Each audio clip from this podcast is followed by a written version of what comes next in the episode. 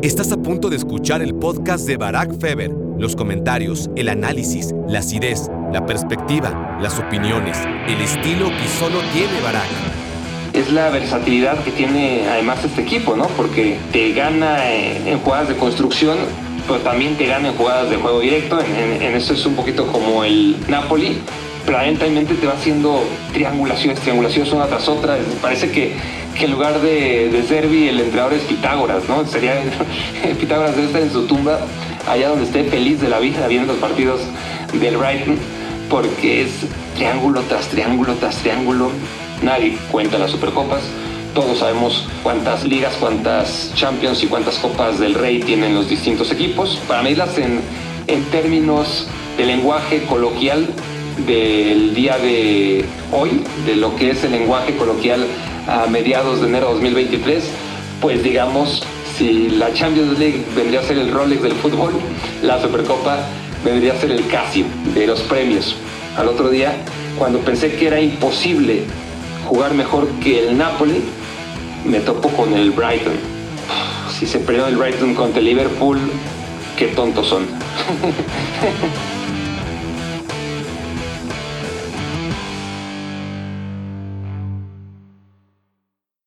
Hola, hola, hola, bienvenidos a Me Quiero Volver Chango. Gracias por hacer su cómplice para matar el tiempo en esta edición por demás rústica, pero necesaria e ineludible. Ineludible porque dije, y soy un hombre de palabra, me he convertido, más bien, de manera muy reciente, en un hombre de palabra, pero cuando llegara a cinco reflexiones, estuviese en donde estuviese, me iba a poner a grabar. Y aquí estoy, en Disney, de vacaciones pero con un compromiso ineludible, porque la verdad es que era imposible no ponerme a reflexionar después de lo que vimos este fin de semana. Una tras otra, tras otra, tras otra, hasta llegar a cinco reflexiones muy rápido. Y bueno, venía preparado, eh, traje lo indispensable y nada más que lo indispensable para que me escuchen lo mejor posible y para que me vean, no sé si lo mejor posible, pero para que me vean, por lo menos. Aquí estoy, con mucho gusto además porque ya les decía yo que este partido entre el Napoli y la Juventus, ya mi reflexión número uno, tiene que ser protagonizada por este duelo, porque ya les decía yo en la última edición de Me Quiero Volver Chango cuánto me ilusionaba este duelo, que hace mucho, mucho tiempo no sentía esa emoción y esa sensación de, de ansiedad, ¿no? de anticipación ante un partido que para mí representaba el bien contra el mal, en el Napoli veo reflejado todo lo que quiero ver en un equipo de fútbol y en la Juventus todo lo contrario, todo lo que no quiero ver ni en un equipo de fútbol en cuanto a lo que hace en un terreno de juego y sobre todo en un club de fútbol. Todos los manejos de la Juventus para tratar de ganar. Digamos que en resumen, la Juventus es como el América. En todos los países del mundo hay, hay un equipo así, ¿no? Pero la diferencia entre la Juventus de Italia y el América de México, una de las diferencias más importantes, eh, no, no, es la única, pero la diferencia principal, si hablamos de las sospechas que hay siempre y siempre ha habido en torno a, a la Juventus y al América, es que al América nunca le han comprobado nada. Se ha sospechado del América siempre, ¿no? Pero no hay nada que se haya comprobado. A la Juventus se lo comprueban todas las temporadas, ¿no? Si no es una trampa, es otra a nivel administrativo o a nivel árbitros. En fin, toda la vida la Juventus está bajo sospecha, pero a ellos sí que les comprueban todas las trampas, o bueno, varias de las trampas en las que han incurrido para convertirse en lo que son, el equipo más ganador de Italia. Pero bueno, se enfrentaban a la Juventus, o la Juventus se enfrentaba al Napoli en este escenario en el que si la Juventus ganaba, se acercaba al Napoli y aunque el Napoli hubiese mantenido el liderato, ya sería muy endeble, no por la distancia de puntos, sino por el haber perdido después de la Copa del Mundo contra el Inter, ahora haber perdido contra la Juventus, si es que hubiera pasado, y la sensación de que otra vez, eh, que parecía que este equipo iba a ser diferente, que este equipo sí que estaba preparado para hacer algo histórico como volver a ganar el Scudetto por primera vez sin Diego Armando Maradona, y que resultase que no, que otra vez el Napoli a la mera hora le temblaban las piernas y la Juventus se hubiera hecho mucho más grande, ¿no? La Juventus, recordemos, llegaba con ocho partidos sin perder, ocho partidos sin recibir gol, casi casi ocho partidos ganando 1-0 y se encontraba con un Napoli que despertaba ciertas dudas, que seguía siendo semi excelente, pero que había perdido esa excelencia recuperada, recuperada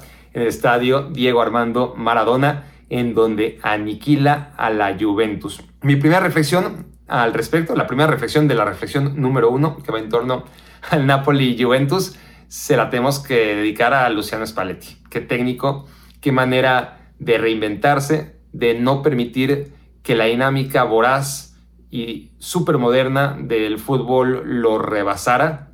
Al contrario, a ver, Spalletti tampoco es que fuera ese técnico de la vieja guardia y del catenacho, y no, era, era un técnico más o menos moderno, pero dentro de la modernidad de hace 15 años, ¿no? Eh, aquella Roma con Francesco Totti, que, que, fue la mejor versión de Totti, ¿no? Eh, que jugaba sin delantero, que jugaba con cuatro defensas, seis mediocampistas y, dejaba vacía esa zona en la que al final aparecía Totti y, metió más goles que nunca, ¿no? Pero bueno, Spalletti tampoco evolucionó o no parecía evolucionar al ritmo del juego, que es lo natural, ¿no? Los técnicos crecen con alguna realidad del juego, van evolucionando en su idea y luego pueden ir matizando cosas, pero, pero eso de reinventarse, eso ya se lo dejas a, a las nuevas generaciones, ¿no? Por lo general. Y Spalletti, no, Spalletti ha mantenido el ritmo. En algún momento, yo creo que dirigiendo al Inter, me, me, interesaría alguna entrevista a fondo, ¿no? Eh, para conocer cuál es la realidad, pero yo creo que es bastante evidente que, que algún momento con, con el Inter, que tampoco es que lo haya hecho fatal, pero sí no pasa gran cosa, se dio cuenta que el fútbol le estaba rebasando, que la dinámica del fútbol le estaba rebasando y no lo podía permitir. Y, vaya que se reinventó, que, trabajó, que en el Napoli encontró también un equipo bien trabajado previamente, parece mentira, pero así fue por Gennaro Gattuso y lo ha mandado al otro nivel, pero a un nivel que, realmente siempre hay buenos equipos en todas las ligas del mundo, ¿no? Pero, pero equipos como este Napoli 2022-2023 es un equipo de culto. Gane o, no gane el Scudetto. Si, si, lo gana, mucho mejor. Yo creo que lo va a ganar. Pero honestamente sí es un gran ejemplo lo de Luciano Spalletti y esa capacidad de mejorar y de cambiar y de estar abierto a, nuevas ideas y de progresar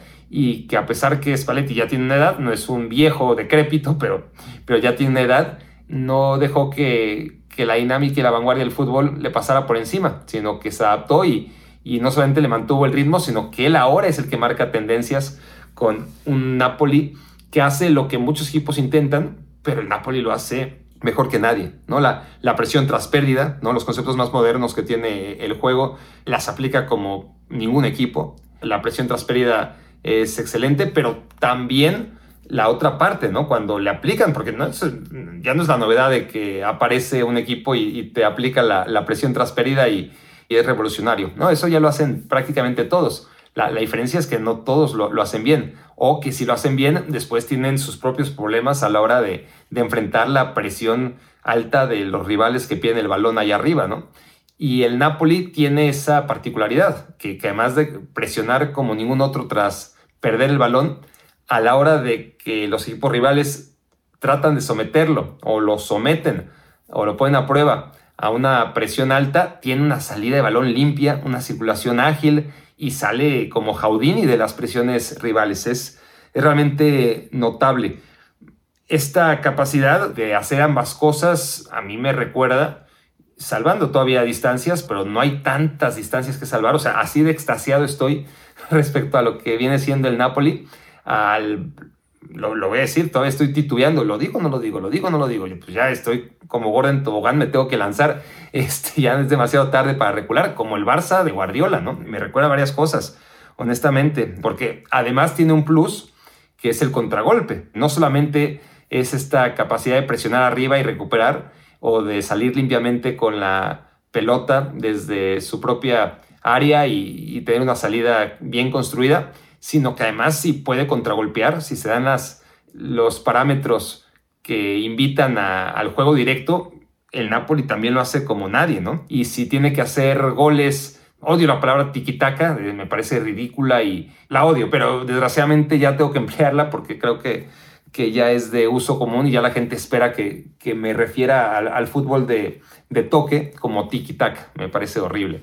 Pero en fin, este, si es menester hacerlo en tres o cuatro toques, el Napoli te mete gol en dos. Y si se puede hacer en 20, te hace 25 toques, ¿no? Eh, rápidos, fluidos, primera intención, doble, dos toques máximo. Y realmente también ahí es un equipo sumamente efectivo y, vistoso. La intensidad con la que juega además, ¿no? Eh, no solamente es el, el pasar la pelota, sino la intensidad, ya digo yo, para recuperarla y, y en general para todo lo que hace este equipo con balón y sin balón.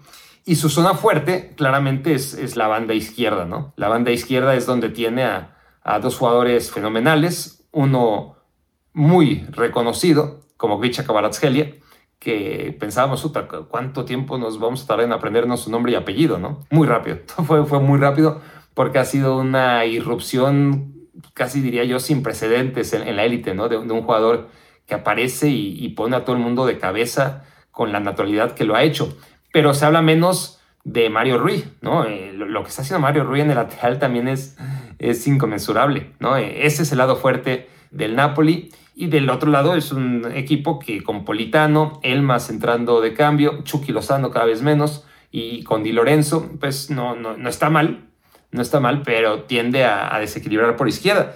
Entonces, para mí es un equipo que me recuerda, honestamente yo estaba viendo el partido y me recuerda mucho a ese Barcelona de, los mejores tiempos de Guardiola, por varias cosas de las que he estado hablando, y no me animaba a hacer la comparación. Necesitaba una victoria como esta, ¿no? que es perfectamente equiparable al Barcelona 5, Real Madrid 0, en el primer clásico que dirige José Mourinho al Real Madrid y, como los dos equipos llegaban muy bien a medir fuerzas. El Barcelona venía de ser campeón, a diferencia de este Napoli que todavía no, no lo ha sido. Pero bueno, por lo demás ah, fueron muy parecidas las dinámicas de un equipo y de otro y, y de esa lucha, por lo menos como yo lo veo, de, del bien contra el mal y, y como en aquel momento el, el Barça de Guardiola le gana 5-0 al Real Madrid Mourinho y ahora el Barça, el Napoli de, Spalletti le gana 5-1 a la Juventus de Allegri. Y si lo analizan, no es tanta locura, ¿no? Eh, el compararlos. Obviamente han pasado. El, tema del Barcelona es que es irrepetible por los jugadores que tenía, porque tenía Lionel Messi, además de Iniesta y a Xavi y compañía, y porque además cuando empieza a hacer las cosas que, que ahora vemos repetir en otros equipos, pues era algo realmente revolucionario. Se habían hecho algunas de las cosas que hacía el Barça, pero se habían dejado hacer hace tiempo o no se hacían todas a la vez. Y de repente el Barça marca escuela y, llevan intentando jugar como el Barça ya 15, 20 años, ¿no? Muchos equipos, bueno, todavía no tantos, 15, este, 20 no, eso empezó en 2008, pero ya, ¿no? 15 años. 15 años y, y muchos equipos lo han intentado y nadie evidentemente se ha acercado, pero este Napoli, sin que, no creo yo que Spalletti diga, a ver, vamos a tratar de jugar como el Barça, son cosas distintas, pero sí se pueden comparar varias cosas estaré loco de remate pero hay varias figuras de, culto en este Napoli, ¿no? Y, y, si no tiene a Sergio Busquets, tiene a un futbolista que mide como la mitad, que es Stanislav Lobotka, pero que igual tiene esa capacidad de distribuir la pelota y que además, a diferencia de Busquets, tiene una tremenda facilidad de, arrancar con ella, ¿no? De arrancar en conducción y, y, también marcar diferencias con ellas. Y tienes en el medio campo a, a Sam Banguisa, que no es Xavi, pero pero vendría a ser el equivalente ¿no? de, lo que hacía Xavi en el Barcelona. Y, del otro lado, podríamos hablar de Zielinski, ¿no? Está claro que comparar Zielinski y Sam Anguissa con, con Xavi e Iniesta es un despropósito, pero bueno, tratando de encontrar el paralelismo, vendría a ser la función, ¿no? De,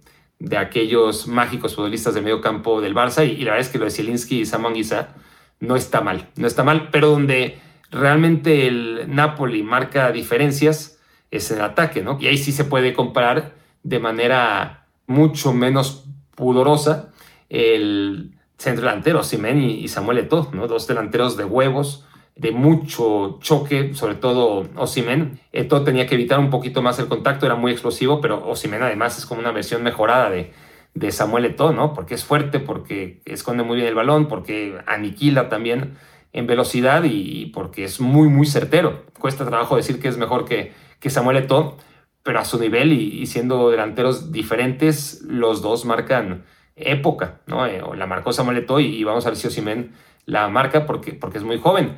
Y, dentro de estas comparaciones, hablamos del lado fuerte de, del Napoli, que mientras en el Barça el, lado fuerte era la banda derecha, ¿no? Con Dani Alves y, con Lionel Messi, pues en este Napoli es al revés, es la banda izquierda la, fuerte, ¿no? Ese gol, el cuarto, lo ejemplifica de maravilla. Es una jugada en la que Kvaratskhelia le zafan el balón, estuvo Cabrasgelia es el Messi, ¿eh? de, una vez se los digo.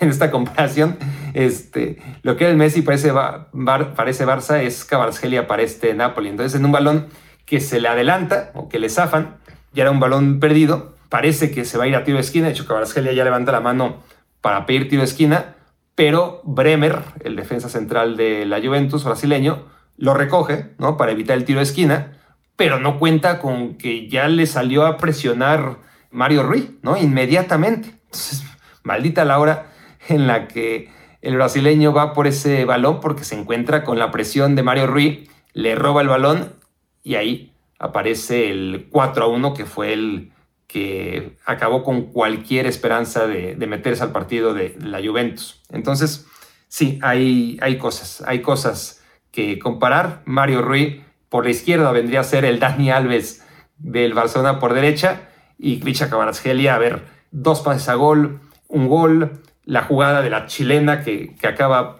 parando Stesny, pero en el contrarremate anota Osimen. Solamente en el quinto no aparece directamente Grisha Kvaratskhelia, ¿no? Eh, lo es todo, lo es todo, es un jugador muy, muy emocionante y, si cabe, que, ya me lancé con, con toda esta comparación, Napoli 2022-2023 con lo que fue el Barcelona entre 2009 y, y 2012, pues obviamente el, Napoli primero tendrá que empezar a ganar cosas, pero a sensaciones de, juego y, de qué bonito es sentarse a ver una temporada, ya no un partido, ¿no? sino una temporada completa, ver, ver la historia haciéndose partido a partido, pues la verdad es que pocas veces, eh, creo que pocas veces tenemos la oportunidad de ver estas historias como la del Napoli. Ahora, la reflexión número dos. La reflexión número dos es que al otro día, porque el partido fue en viernes, ¿no? Al otro día, cuando pensé que era imposible jugar mejor que el Napoli, me topo con el Brighton.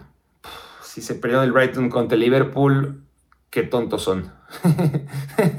ah, ¿Qué iban a saber? El partidazo que ya podíamos intuir que podía ser el Brighton, pero, pero la verdad es que yo tampoco lo veía venir hace un partido increíble. La verdad es que si no lo vieron y tienen la oportunidad de, ver ese partido, me lo van a agradecer.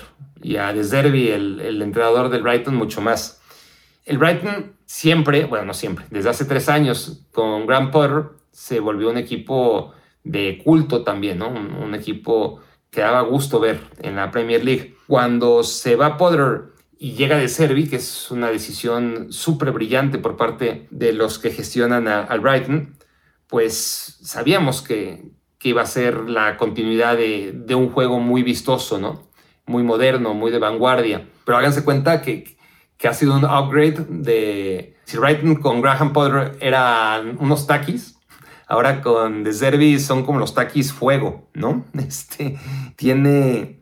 Para empezar, e, es un fútbol que te pone de buenas yo, lo definiría así. Juega un 4-4-2, un 4-2-3-1, pero bueno, defienden 4-4-2 como tantos otros equipos. El propio Manchester City suele defender 4-4-2, pero en ataque ya se convierte en un 4-2-3-1. Pero pues que no hay ataque y defensa, ¿no? Es decir, eh, no hay tal cosa en el fútbol moderno y, en el Brighton de, de Zerbi se ejemplifica como en ningún otro, ¿no? Entonces parte de una misma continuidad, ¿no? Con balón atacando con balón y atacando sin balón, pero todo es parte de, esa misma continuidad de juego que tiene el Brighton y que ha dado ese paso, ¿no? Que las temporadas anteriores, siendo un equipo muy agradable, muy, muy agradable, era, a ver, robótico no, que es la primera palabra que me viene, pero, pero era muy mecánico, ¿no? Lo de lo que buscaba el ahora técnico del Chelsea con este Brighton y que, y que además lo hizo funcionar muy, muy bien, ¿no? Pero un equipo más pragmático, que presionaba arriba, que, era muy vistoso, que, le gustaba tener la pelota, pero que en ciertos momentos de los partidos reculaba y echaba el bloque atrás y, te castigaba el contragolpe, que está bien. Realmente a mí me gustaba mucho, mucho ver el, al Brighton, pero no jugaba con la pasión con la que juega ahora, ¿no? Es decir, todo lo que ya era el Brighton, Ahora agréganle la pasión con la que juega y que no es un equipo que recule nunca. Va, va por todas siempre. En este último partido contra el Liverpool iba ganando el, Brighton y, de repente un tiro de esquina y, hay seis en el área chica. Seis güeyes del Brighton en el área chica atacando en un tiro de esquina contra el Liverpool y, ganando eh, el partido. Eso dice más que cualquier otra cosa, ¿no? Eh, el primer tiempo acaba 0-0 y si no tienen tiempo de ver todo el partido, está, es que está cabrón, ¿no? Porque el segundo tiempo es cuando caen los goles. Pero es que si pudieran ver el primer tiempo, aún quedando 0 a 0, se van a dar una idea de qué partido hizo el Brighton y, cómo el 3-0 queda corto, ¿no? Cómo desdibuja totalmente a Liverpool y, hace un partido que, por lo menos el primer tiempo debió quedar también 3 a 0, ¿no? Al final el segundo tiempo es en el que meten los tres goles, pero el primer tiempo bien pudo acabar 3-0. Golean a Liverpool, pero de una manera en la que es demoledor, ¿no? Porque a veces las goleadas pueden ocurrir, sobre todo cuando es un equipo sin tanto potencial como a priori es el Brighton, ante uno con mucho potencial como es el Liverpool. En general esas goleadas pueden darse en un contexto en el que el equipo pues que, que no esperaba ganar, por lo que no era gran favorito, va ganando 1-0 el otro equipo que es más ofensivo y, y, y, asume riesgos se, se, vuelca al ataque y en un contexto dado pues se encuentran el segundo y el tercero, o el cuarto o el quinto, ¿no? Es decir, hay, goleadas de todo, pero, pero en general las goleadas se pueden dar entre equipos que no son tan disparejos, pero un equipo va perdiendo por uno o por dos goles, se lanza al ataque, se descuida y en los últimos minutos generalmente lo que era una derrota se convierte en una goleada, o hay goleadas distintas, que son porque te van machacando y machacando y machacando y, demoliendo por dentro. Y, y, eso fue lo que ocurrió con Brighton y Liverpool. No tuvo un solo periodo bajo. Lo normal, hasta en los mejores partidos, es que ubiques, sobre todo cuando estás contra un equipo como Liverpool, que, que tiene sus problemas, obviamente, y que quedaron de manifiesto si, si había preocupaciones antes del partido contra el Brighton. Ahora es mucho más allá de, de una simple preocupación lo que rodea a Liverpool. Pero es un partido en el que, que no podemos perder el tiempo hablando del rival que, que pierde, porque sería quitarle mérito a, a lo que hace el, el, Brighton Hope Albion. Es, es realmente un partido en el que no tiene, les digo, ¿no? Este, periodos bajos en los que tome aire, en que el Liverpool pueda decir, bueno, miren, en este momento de partido el Liverpool pudo acercarse, pudo haber cambiado la tónica del partido. Es que no, en ningún momento, ¿no? Eh, realmente fue una exhibición por parte del Brighton, una demolición de, Liverpool de principio a fin. Y bueno, ¿no? Es este. Es la versatilidad que tiene además este equipo, ¿no? Porque te gana en jugadas de construcción, pero también te gana en jugadas de juego directo. En, eso es un poquito como el Napoli. Planetamente te va haciendo triangulaciones, triangulaciones una tras otra. parece que, que, en lugar de, de el entrenador es Pitágoras, ¿no? Sería Pitágoras debe estar en su tumba allá donde esté feliz de la vida viendo los partidos del Brighton, porque es triángulo tras triángulo tras triángulo y, te hacen gol hasta en un saque de banda, ¿eh? o sea, tampoco es que, que, sea un equipo tan idealista en, ese sentido, sí, sí, lo es porque trata de jugar siempre, ¿no? Desde en salida de construcción, pero a veces si tiene que dar un pelotazo o un balón largo, pelotazo nunca, pero un balón largo lo hace y te mete gol hasta en saque de banda, ¿no? Hasta en una jugada básica de saque de banda aprovechando los momentos de, zozobra por los que atraviesa el, Liverpool, pues también en juego directo, saque de banda, ¿no? Para Welbeck, Welbeck sin marca y, gol. Y ya está. Este, ¿no? Desde el gol más complejo hasta el más sencillo. Es lo que vimos en el Brighton contra el Liverpool. Y uno no tiene más que preguntarse, bueno, ¿qué haría un equipo como el Brighton si tuviera mayores recursos, ¿no? Si, si, si no perdiera a sus principales figuras y referentes temporada tras temporada, ¿no? Eh, este equipo ha ido perdiendo a, futbolistas importantes cada año porque, pues, porque ya no caben en el Brighton y porque las ofertas son suculentas, ¿no? Para que dejen al equipo. Si no tuviera estas necesidades, los alcances que tendría, ¿no? Eh, el Brighton y muchos otros equipos equivalentes a, a lo que es este cuadro que ahora dirige de Zerbi. Pero por otro lado, me a pensar y mientras veía el partido y decía, es que si tuviera mayores recursos, pues sus jugadores no tendrían seguramente el hambre que necesita un equipo como este, ¿no? Eh, con la exigencia de, este entrenador, y entonces ya no sería lo mismo. El mejor ejemplo por ahora es el del Chelsea con Graham Potter, ¿no? Y, y habrá que darle tiempo, yo creo. Eh, en el Chelsea es lo que menos hay. Afortunadamente en el Brighton es, lo que más hay tiempo para desarrollar una idea. Pero pues al mismo Arteta le costó mucho, al propio Klopp ¿no? y, hasta Guardiola, ¿no? En sus primeros años fueron bastante complicados, pero, pero no de Zerbi. De Zerbi lo que pasa es que tenía un gran trabajo de Graham Potter en los primeros partidos de esta temporada había dejado al, Brighton muy bien. Y con De Zerbi, pues también tiene ese proceso de que le cuestan los primeros encuentros, pero ha tomado las riendas, le ha puesto su, sello eh, característico que realmente hace que, que estos partidos del Brighton sean más vistosos que nunca. Pero sí, si no tuviera esas limitaciones económicas, no solamente es que no tendría esos jugadores sin el hambre necesaria para llevar a cabo una idea como la de Zerbi, sino que además desde la dirección deportiva, me imagino, ya no tendrían esa capacidad de trabajar también con recursos limitados, porque cuando tienes que armar un equipo, ¿no? Eh, y tienes un presupuesto bueno, ¿no? Comparado con el de otros equipos, sobre todo en Europa. En Inglaterra hay mucho dinero, pero dentro de la Premier League, pues Brighton tiene uno de los presupuestos más bajos, ¿no? Cuando no tienes la capacidad económica para hacer fichajes carísimos, cuando te la juegas en cada fichaje, porque te juegas el presupuesto del equipo, ¿no? Eh, sabes que prácticamente no hay margen de error, entonces el sentimiento de responsabilidad es mucho mayor. Entonces, por lo tanto, si estos equipos tuvieran más dinero, tanto en la cancha, pues no tendrían el hambre necesaria a sus jugadores, ¿no? Porque seguramente tendrían ya cosas ganadas en el camino y, sería imposible convencerles de la idea como a jugadores modestos.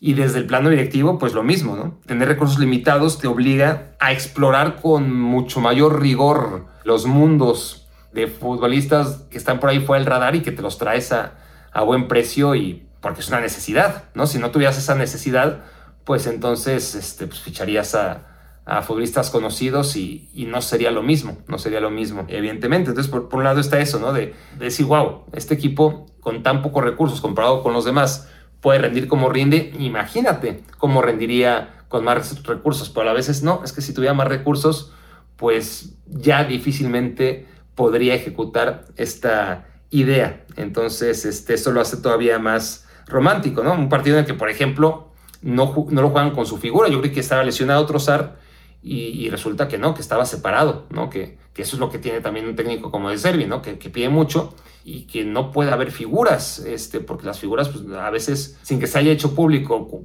por qué este, hubo este divorcio entre el futbolista belga, la figura del Brighton y, el técnico, pues uno entiende que, normalmente este tipo de jugadores esperan un trato especial, ¿no? Y, y este tipo de técnicos, pues no te lo dan. Y bueno, sin trozar, el equipo acabó tan afectado que, y además fue baja de última hora, ¿eh? de, un día para otro, y, le afectó tanto al equipo que, que, pasaron por encima al Liverpool, un Liverpool que empiezan a decir muchos que ya se acabó el ciclo de Klopp, que hay que buscarle por otro lado, y yo digo, bueno, cuando se vaya Klopp, olvídense. Acuérdense de, lo que ha sido el Manchester United sin Ferguson, de lo que ha sido el Arsenal durante tantos años sin Arsène Wenger, y, esperen lo mismo, sin duda alguna, ¿eh? lo que fue Liverpool antes de Jurgen Klopp, era un equipo que le costaba muchísimo, pero muchísimo meterse en el top 4, casi nunca lo lograba. Y una vez que se vaya Jurgen Klopp, sobre todo con la emergencia del Newcastle United, con un equipo más por el que pelear en un nuevo Big Seven, el Liverpool pinta para ser el equipo que vaya a, tener que dejar su lugar en la élite, ¿no? en la super élite de Inglaterra en cuanto Jurgen Klopp se vaya y me parece que el alemán todavía tiene para levantar este equipo. Y si en mí estuviera la decisión, eh, obviamente es un equipo que además a nivel estructural está en venta, no va a ser fácil, y hay muchos síntomas que invitan a pensar que, que, que una hipotética salida de Jurgen Klopp sería una noticia que haría a Liverpool favorito indiscutible para dejar de ocupar un lugar permanente en la superélite de, de Inglaterra, ¿no? Esa superélite en la que está afianzado el Manchester City, en donde Liverpool venía siendo el segundo, donde el Chelsea venía siendo el tercero y, el cuarto, pues ahí a veces el United, a veces el Tottenham y en esta temporada pues el Arsenal está regresando y, tiene pinta que llega para quedarse y, ya les digo que el Newcastle solamente puede mejorar, así que es un tema, es un tema preocupante el de Liverpool que le está pasando mal pero que no debería de permitir que, que Jürgen Klopp se vaya, que den por cerrado este ciclo porque, porque realmente la va a pasar muy mal, esa es mi sensación, ¿no? Es este equipo, en cuanto se vaya Jürgen Klopp, y aún con Jürgen Klopp, habría que ver si, si encuentra la salida. Reflexión número 3, hablaba de, del Arsenal, y bueno, no podemos dejar de, mencionar el partido que hace contra el Tottenham, el derby del norte de Londres, un partido muy serio, muy bien jugado por parte de, del Arsenal. Muchos parece que, no parece, aunque sea a nivel inconsciente, buscamos razones ¿no? de peso, evidencias que nos hagan concluir que, este Arsenal no va a ganar la Premier League, ¿no? Eh, porque nos agarró desprevenidos. Este Arsenal estaba para para intentar a ver si ahora sí se metía entre los cuatro primeros. Y ese era el techo del Arsenal. La temporada pasada tenía amarrado eh, el cuarto lugar y, lo dejó al último, en los últimos partidos por ser el Arsenal, ¿no? Ese, ese equipo blandengue a la hora buena. Y lo natural era ser muy escéptico sobre las posibilidades reales del Arsenal de trascender esa temporada, pero, pero hablando en clave, acabar entre los cuatro primeros, ser el mejor con la distancia que le está sacando ya al Manchester City de 8 puntos, creo, ¿no? Prácticamente. Es un tema, es un tema de, análisis y, aquí lo he hablado muchas veces. Pero mientras nosotros seguimos buscando evidencias, no encontramos nada, ¿no? Así, un detalle que nos haga pensar, mira, por aquí el Arsenal puede empezar a flaquear y, perder puntos. No sé por dónde. Y comentaba en el último episodio que, que el calendario del Manchester City podía ser que una de dos, si el City daba varios golpes sobre la mesa con esos partidos tremendos que tiene en el calendario en enero y, el inicio de febrero, prácticamente todo febrero, o sea, son, son partidos durísimos que, que empezaron en Old Trafford con una derrota, una derrota ciertamente circunstancial, pero al fin y al cabo que, que viene a, confirmar el mal momento, la, la mala inercia de, del City, que hasta cuando hace un buen partido, sin ser espectacular, pero indudablemente mejor partido que el rival, acaba perdiendo. Pero decía yo que estos resultados del City o lo iban a hacer más fuerte o podían, podían, si el Arsenal aprovechaba, hacer que, que ya hubiese un terreno importante, ¿no? Es tierra entre, entre un equipo y otro. Y, y bueno, ya veremos, este, pero de inicio, este primer partido difícil en el calendario del City se solventa con derrota. El partido difícil del Arsenal contra el Tottenham se solventa con victoria y, y ahí está el Manchester United también apretando. No se puede descartar que se meta en la lucha por el título, como no deberíamos tampoco despreciar al Newcastle United. Pero lo cierto es que sea el City, sea el Newcastle, sea el Manchester United o sean todos los que acaben soplándole en la nuca al, al Arsenal, ahora mismo el Arsenal tiene una ventaja bien ganada, porque además nunca gana sus partidos, además de que los gana siempre, ¿no? prácticamente gana todos sus partidos, siempre los hace con suficiencia, ¿no? Eh, otra vez contra el Tottenham, como que se encarga de que si hay un margen de error, pues hay que meter un gol por si las dudas. Y a partir del 2 a 0, ahí sí, el Arsenal empieza a especular y, ya a, potenciar un poquito más el orden y, y, la posibilidad de hacer daño en el contragolpe. Pero esto de presionar e ir arriba lo mantiene hasta, hasta no tener una renta en la que ellos digan, bueno, en cualquier momento nos pueden meter un gol, pero cuando nos lo metan, estamos preparados porque tenemos un margen, ¿no? Y contra el Tottenham no fue necesario, parecía que, que en algún momento del segundo tiempo el Tottenham se podía meter al partido, no lo hicieron, y, el Arsenal explota lo que vengo aquí diciendo mucho tiempo, ¿no? La, inseguridad terrible de Hugo Loris, no importa cuántas atajadas milagrosas haga, porque las hace, eh, no, no es rentable, no es nada rentable por todas las fallas. Ya, ya, había fallado criminal en la primera vuelta contra el Arsenal y es una tras otra, tras otra y, y cada mes por lo menos, cada mes es una falla grotesca por parte de Hugo y aquí no fue la excepción, no fue la excepción y, y a partir de ahí le abre el camino a un Arsenal que como les digo, nunca gana por los pelos, siempre gana con cierto margen, que ya se va a ir recuperando Gabriel Jesús, que una de las grandes dudas era, bueno, este equipo no tiene profundidad y juegan siempre los mismos, ¿qué va a pasar cuando se lesione Gabriel Jesús o Odegaard o Martinelli o Saka o, o Chaka o Thomas Party, ¿no? Porque siempre juegan los mismos. Y bueno, se, lesionó Gabriel Jesús en el Mundial, ha aparecido en Ketia y por ahora el Arsenal no baja su ritmo. Esa es otra de las grandes noticias que podemos destacar acerca del equipo de los Gunners. Que bueno, seguimos buscando evidencias y no las encontramos para concluir que este Arsenal no va a ganar la Premier League, así como yo estoy muy seguro que, que el Napoli va a ganar la Serie A, me cuesta todavía cierto trabajo pensar que, que, el Arsenal va a ganar la Premier League.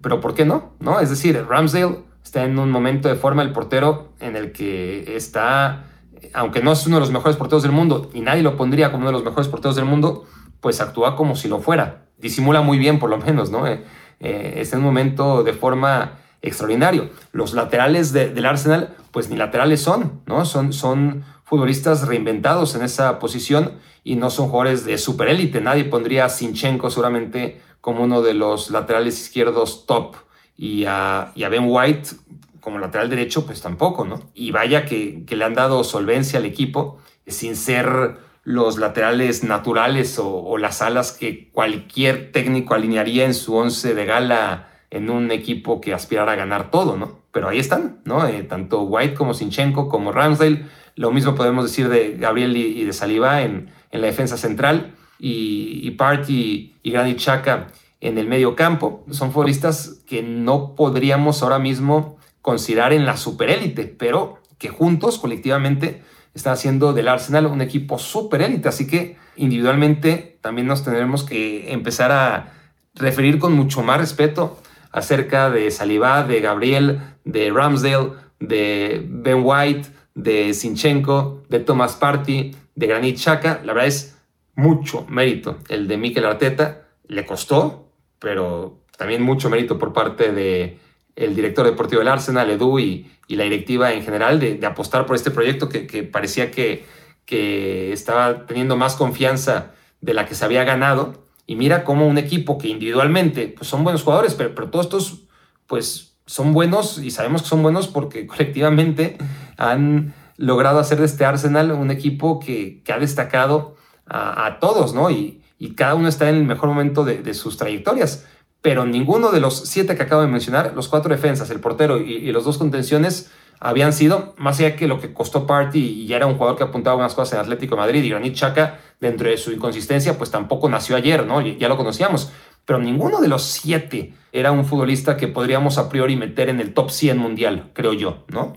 Y adelante, pues la juventud de Saca y de, y Martinelli y, y de Odegaard y de Gabriel Jesús, futbolista más experimentado, pero también muy joven y ahora lesionado en Ketia.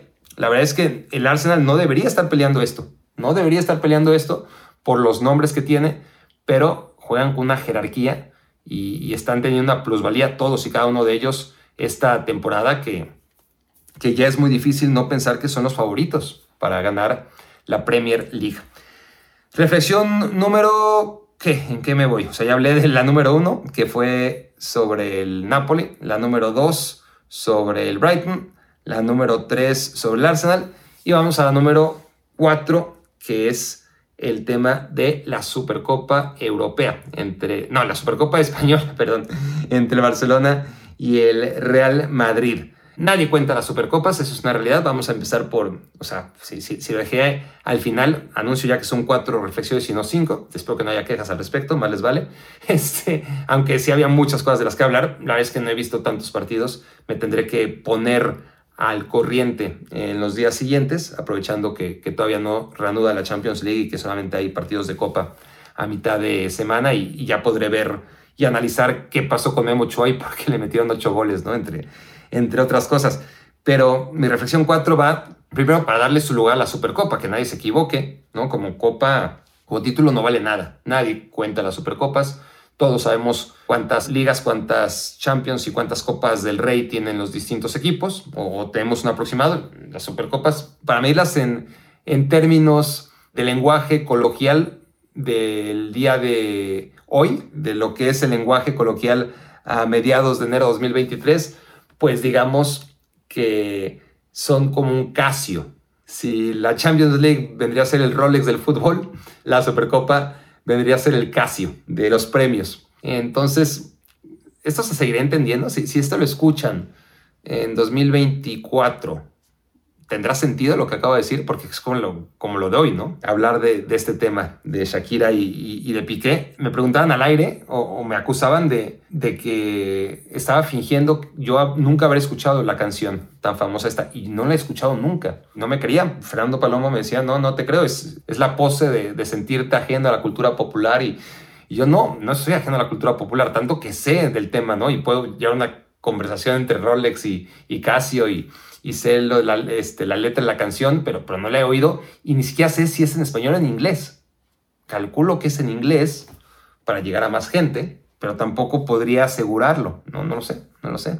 En fin, pero ya me desvié. Este, el tema es que esta copa, pues es eso, ¿no? no su importancia no radica en la calidad de esta o en, en los galones que vistes portando en tu currículum que ganaste la Supercopa de España, que eres el flamante campeón de la Supercopa de España. Es todo lo que representa en un Barça que, tenía que ganar algo, lo que sea, pero por algo se tiene que empezar después de Lionel Messi. Bueno, ya lo ganó. Por primera vez vemos al Barça levantando un título sin Lionel Messi en cuántos años, en 20 años, ¿no? La última vez que el Barça ganó algo sin Lionel Messi, déjenme ver, déjenme acordarme, yo creo que fue en el 99, sí, porque la temporada 2004-2005 Lionel Messi ya había debutado. La última vez que el Barça gana algo sin Lionel Messi fue en 1999, imagínense. Puta. Entonces, ya desde ahí es algo relevante, ¿no? Relevante por lo menos para el Barcelona en términos históricos, aunque sea una Supercopa. Tenía que empezar a ganar algo sin Lionel Messi y lo hace.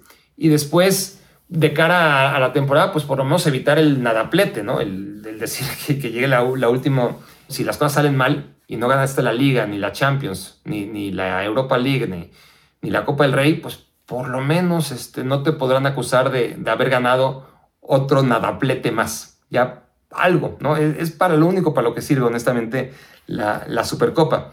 Pero es la típica competición en la que no puedes perder. Ganarla no te da mucho, pero perderla te quita. Eh, el mejor ejemplo es el Real Madrid. Si lo hubiera ganado, tampoco se estaría haciendo ahora demasiado ruido, mucho menos ruido del que se está haciendo porque la ganó el Barça, me parece, pero si la hubiese perdido, pues no, no, no tenemos que hablar de un mundo hipotético en el que si la hubiese perdido, pues la perdió y, y ahora parece que no valen para nada, ¿no? Y, y cuántas veces no hemos visto esta historia, ¿no? no me la han contado tantas veces, ¿no? El, el Madrid que a estas alturas en enero no va para ningún lado y es un desastre y está en crisis y y mierda, es el peor equipo del mundo el Real Madrid en, enero, ¿no? Año con año siempre le va muy mal por estos meses y parece que, no tiene ninguna posibilidad de trascender en, Champions y, a la mera hora casi siempre acaba haciéndolo, ¿no? Eh, no sé por qué seguimos tratando de medir las posibilidades del Madrid en mayo por las sensaciones que nos da en enero. Deberíamos aprender de una vez por todas. Pero el Barcelona, el Barcelona sí que necesitaba esta victoria para ver si ahora sí es un punto de inflexión, ¿no? Un punto de inflexión que no ha encontrado, eh, a pesar de tener momentos muy altos, pues con Xavi el partido contra el Madrid, ganándole 4 a 0 en el Santiago Bernabéu, parecía que podía ser el punto de inflexión. Es verdad que, aquella victoria, aunque fue en campo del Madrid, pues fue contra el Madrid pues ya muy relajado, que, que tenía la liga ya casi matemáticamente asegurada, con mucha ventaja sobre el resto. Pero esa victoria, lejos de ser un parteaguas para el Barça, ¿no? que, jugó contra el Madrid, que también hay que matizar, que, jugó con Modric como centro delantero en aquella ocasión, que no jugaba Benzema, pero, pero el Barça juega muy bien ¿no? y, gana 4-0. Y honestamente, si Ferran Torres no fuese Ferran Torres, fuera cualquier otro delantero, este, hubieran ganado 8-0. Falló, todos fallaron, ¿eh? Ferran sobre todo falló muchísimas muy, muy claras. Era un partido para ganar 8-0 pero lejos de ser un punto de inflexión para el Barça, lo fue para el Real Madrid, ¿no? Y el Real Madrid a partir de ahí activó el modo imbatible, porque podía estar contra las cuerdas, pero reaccionaba siempre y, así logró superar las eliminatorias contra el Chelsea, contra el Manchester City, contra el Paris Saint Germain antes y, la final contra el Liverpool. Y ahora, en este partido, pues el, el Madrid no reacciona, no reacciona y esa es la gran diferencia que un Madrid sedado como el que vimos eh, contra el Barça, lo hemos visto muchas veces. El tema es que cuando ha estado contra las cuerdas, sobre todo cuando hay algún juego importante, pues reacciona. Aquí o, no es lo suficientemente importante, o estaba ya demasiado sedado el Real Madrid, o se encontró contra un Barcelona que cuando está fino, o sea, el Madrid le puede ganar al Barça muchas veces, pero cuando el Barça realmente está fino, le pasa por encima al, Real Madrid, ¿no? Y el Real Madrid, los partidos que le gana al Barça parece que los hace con facilidad, pero nunca puede realmente pasarle por encima como el Barça le pasa por encima al Real Madrid. Y aquí, afortunadamente para el madridismo, aunque parezca algo menor, Benzema mete el 3-1 con el que por evitan una goleada más a, a, la cuenta, ¿no? Porque el Madrid le gana muchas veces al Barça, sobre todo últimamente, pero le cuesta ganarle, al menos en el marcador, de una manera holgada, por más superioridad manifiesta que haya en la cancha. Y, el Barcelona no, el Barcelona cuando le gana al Real Madrid le pasa por encima. son malas noticias para el Barça porque realmente tiene que jugar muy, muy, muy bien para vencer al, al Madrid, pero va con el estilo de, del Barcelona, ¿no? al Barcelona no le puedes pedir que gane jugando de otra manera, que gane jugando mal o que gane, no jugando mal, porque difícilmente se, se anda jugando mal, que gane jugando de manera conservadora, este, jugando a la defensiva. Pues es pedirle que, gane haciendo lo que peor sabe hacer, ¿no? Es totalmente incongruente pedirle al Barça que gane de esa manera. El Barça tiene que ganar de la manera en la que se acerca más a la victoria. Y así le ganó al Real Madrid la temporada pasada en el Bernabéu y parecía que ese era el punto de inflexión positivo para el Barça, acabó siendo el punto para el Real Madrid y esa es una segunda oportunidad para que ahora sí el Barcelona empieza a construir a través de una victoria potente, poderosa.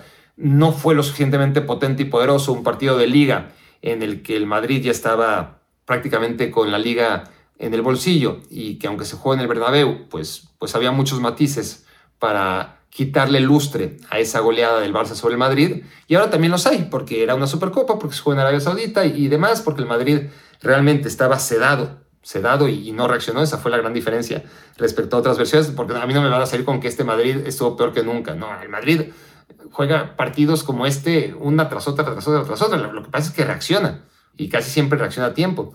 Y aquí no tuvo capacidad ni poder. A lo lejos no se le vio ni intención ¿no? de, reaccionar.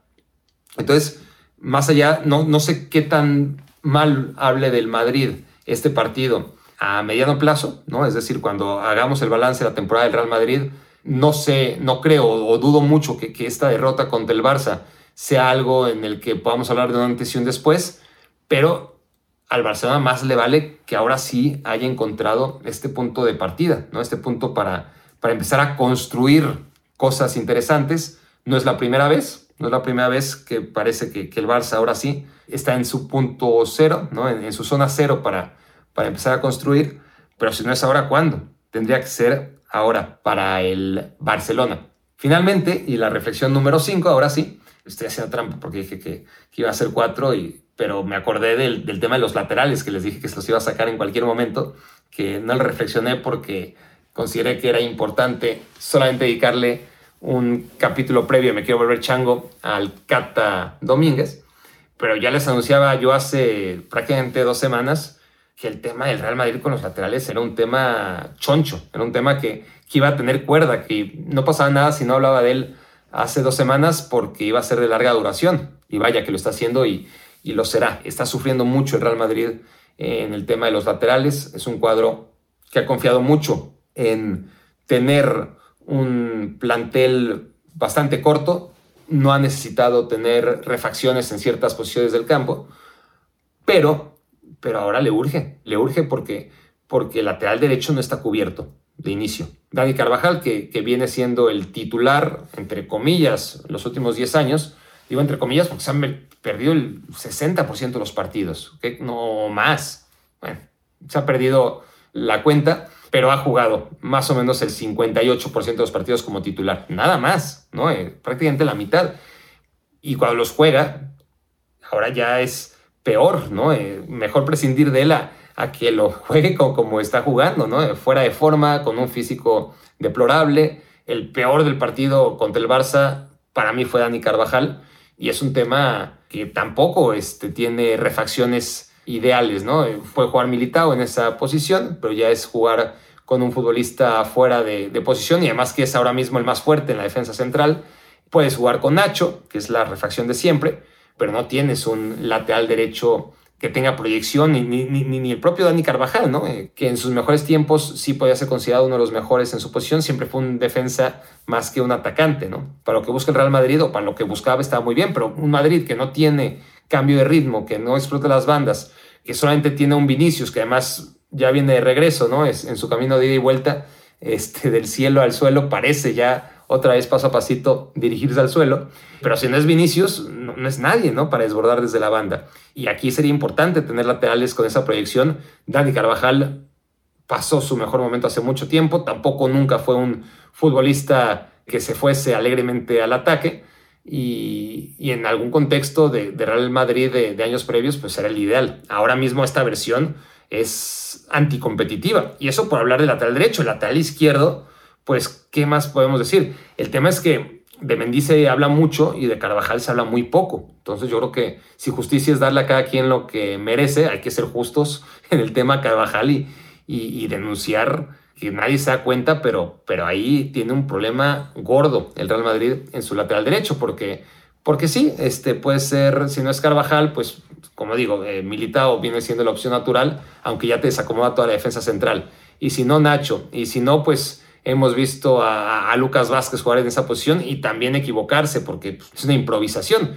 Y, en el lado izquierdo, pues sí, está mucho más elaborado, ¿no? El, discurso está mucho más instalado en el debate público que Ferland Mendy cada año está peor y cada partido tiene más dudas y, y hoy o el domingo le abre al Barcelona la, la posibilidad de, de, ganar a través de, de, un error como los que ha cometido de manera constante, ¿no? Eh, contra el Villarreal y ahora en contra el Barça, una sesión de balón eh, muy incómoda para Camavinga. Camavinga tampoco anda muy fino, pero, pero también lo manda a la, a la guerra a Mendy y ahí Busquets le, le roba el balón y, y lo demás es historia. Gran partido de Gaby para explotar sobre todo la banda descuidada por parte de, un Dani Carvajal que realmente le hizo la vida muy fácil a, a Gaby para terminar como la gran figura de este partido. Y bueno, al final el Barça logra explotar lo que ya sabíamos de antemano era el gran punto débil o los dos puntos débiles más importantes de este Real Madrid, los laterales que lo peor es que no tienen corrección, es decir, ¿a quién vas a meter en sus lugares? No, no, no hay, no hay respuesta como, como había en otros momentos. Y vaya que, hay futbolistas, ¿no? Porque, porque si por derecha, ya mencioné a, tantos futbolistas que ya sea como centrales o porque ahí llevan toda la vida, como Nacho o como Lucas Vázquez, todavía no he mencionado, si, si laterales hablamos, a Odriozola, ¿no? Que en algún momento se supone que, que era la, la alternativa para, para un jugador que ya podía venir un poquito a la baja o por si venía a la baja Ani Carvajal, y mira, ¿no? Odriozola nunca se asentó en el Real Madrid, se fue al Bayern Múnich, regresó, anda por ahí y, tampoco es una opción ahora mismo. Y, pero por izquierda no hay nada de eso, ¿no? No, no hay nada. Llegó David Álava, pero es otra vez, si, si vas a jugar con Militao por derecha, con David Álava por izquierda, ¿quién te queda en la defensa central? Te queda Rudiger, que es el que está en el peor momento de todos.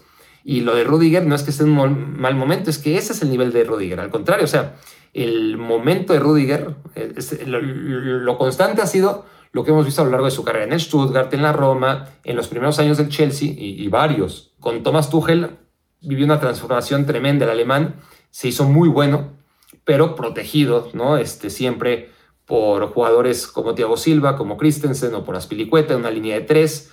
No encuentra nada de eso en el Real Madrid. Entonces se le ven las limitaciones mucho más eh, o a muchas mayores leguas ¿no? al futbolista alemán que ya fue uno de los peores de la Copa del Mundo. Si uno piensa en jugadores que fueron un desastre en Qatar 2022, lo primero que se nos viene a la cabeza probablemente sea Antonio Rudiger.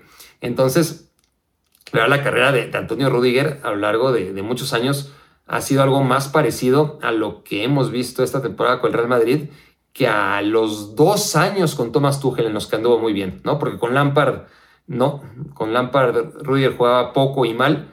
Con Tuchel va creciendo, ¿no? Su fútbol y sobre todo su confianza, pero ahora, ahora está hundido, ¿no? Y, y, toda la confianza ganada en el Chelsea de Tuchel la está perdiendo ahora mismo. Primero en el Chelsea, este, en esta transición, ¿no? De, de, un Chelsea eh, la temporada pasada que, que ya no anduvo tan bien. Después eh, en, la selección alemana y, en el Real Madrid, que, en el Real Madrid empezó bien, ¿no? Todavía con cierta inercia de, sentirse un futbolista importante y con personalidad y con físico, pero ahora mismo está batallando y, y no es un mal momento, es que creo que esa es la verdadera cara de, de Rudiger y que el gran momento ya pasó, se dio en ciertas circunstancias y, y que ya no va a recuperar, esa es mi sensación, Antonio Rudiger, ese fútbol y esa capacidad de intimidación que, sin duda alguna tuvo en un contexto de tres defensas con el Chelsea. Así que sí, el Real Madrid siempre acaba saliéndose con la suya,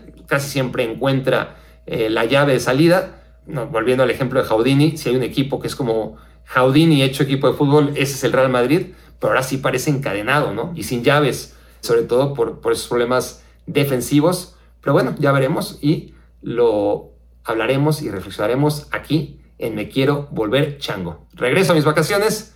Muchas gracias por haberme hecho su cómplice para matar el tiempo. Escuchaste el podcast de Barack Feber. Toda la información de los deportes con un toque de Barack.